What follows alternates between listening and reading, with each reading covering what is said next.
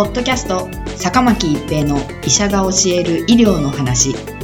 この番組は大学病院の内科医であり医学博士である坂巻が疾患や予防医療といった医療に関してお話しする番組です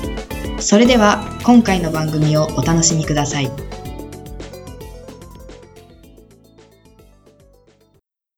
皆さんこんにちは、坂巻一平です。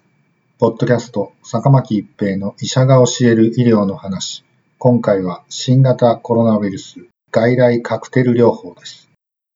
米国名誉クリニックのチームは2020年11月に米国で緊急使用許可を受けた2種類の新型コロナウイルス SARS コロナウイルス2の中和抗体カシリビマブとイムデビマブを併用するカクテル療法の効果を検討する研究を行い、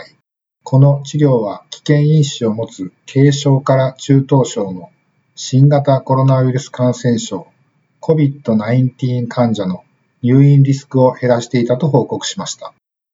カシリビマブとイムデビマブは遺伝子組み換えの抗体で、SARS コロナウイルス2スパイクタンパク質の受容体結合ドメインの異なる部分を競合せずに抗原と認識するため、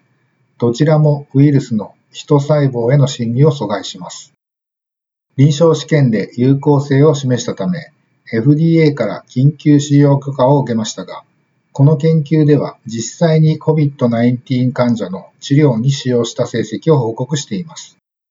この治療の対象になる患者は、年齢が18歳以上、発症から10日以内の軽症から中等症の COVID-19 患者で、重症化の危険因子1つ以上を持つ人となっています。危険因子は年齢65歳以上、BMI35 以上、糖尿病、慢性腎臓病、免疫抑制薬使用中、免疫不全状態の患者としました。日本では年齢は50歳以上、BMI は30以上となっています。年齢が55歳以上で高血圧、心血管疾患、慢性肺疾患のどれかがある人も対象に含めました。受診した時点ですでに入院治療が必要な患者は除外しています。条件を満たした患者はカクテル療法の説明を受け、同意が得られた人にカシリビマブ 1200mg とイムデビマブ 1200mg を1時間かけて点滴常駐しました。日本では 600mg ずつになっていますので、倍量ということになります。参加者には抗ウイルス薬のレミデシビルやステロイドなど、その他の COVID-19 治療は外来では提供されず、病状が進行して入院が必要と判定された場合は使用しても良いことにしました。名誉クリニックの電子健康記録を調べると、2020年12月4日から2021年4月9日までに PCR 検査で陽性と判定された患者が28,442人いました。このうち18歳未満の小児や他の治療薬を投与された患者、最初から入院が必要とされた患者などを除く2146人がこの治療の候補者になりました。同意が得られ、実際にカクテル療法を受けた患者は708人で、この治療を受けていない残りの19,438人の中から、スコアがマッチする対象群を選び出すことにしました。マッチさせる条件は人口動態統計的な要因、年齢、性別、民族など、また臨床的要因、過去5年間の病歴、高血圧、BMI、免疫抑制薬の使用状況など、PCR 検査で陽性と判定された日、受診した医療機関などとしました。その結果、介入群と対象群から696組のペアが選ばれました。主要評価項目は、投与から14日後、21日後、28日後までの入院としました。副次評価項目は ICU 入院と患者死亡としました。PCR 検査から抗体投与までの期間は平均値で2.61日、中央値で2日でした。介入群の年齢は中央値で63歳で、45.7%が65歳以上であり、51.1%が女性でした。危険因子の保有状況は、高血圧52.4%、BMI35 以上31.0%、糖尿病24.6%、慢性肺疾患22.1%、慢性腎臓病11.4%、仏血性心不全6.6%、免疫機能不全6.7%となっていました。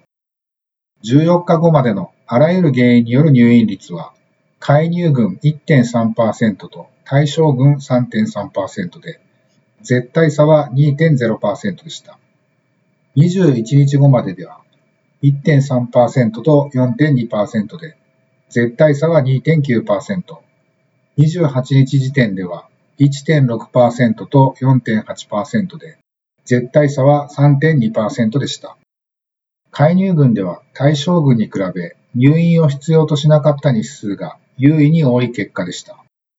あらゆる原因による ICU 入院率は両軍ともに低く、どの時点でも優位さは見られませんでした。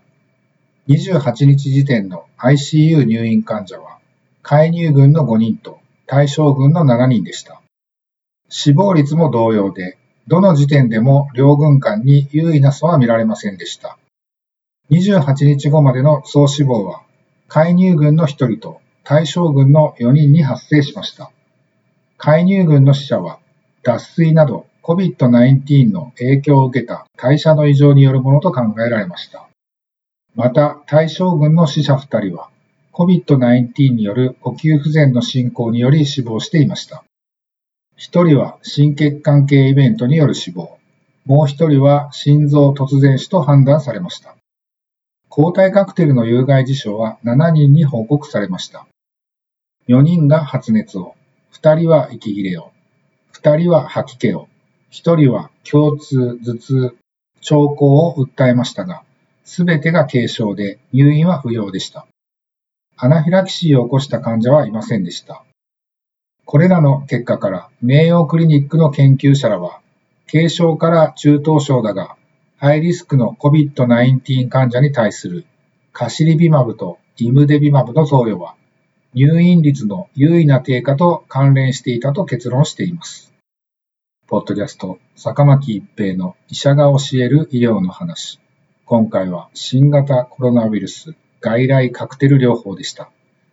ありがとうございました。ポッドキャスト坂巻一平の医者が教える医療の話。今回の番組はいかがでしたか？次回の番組もお楽しみに。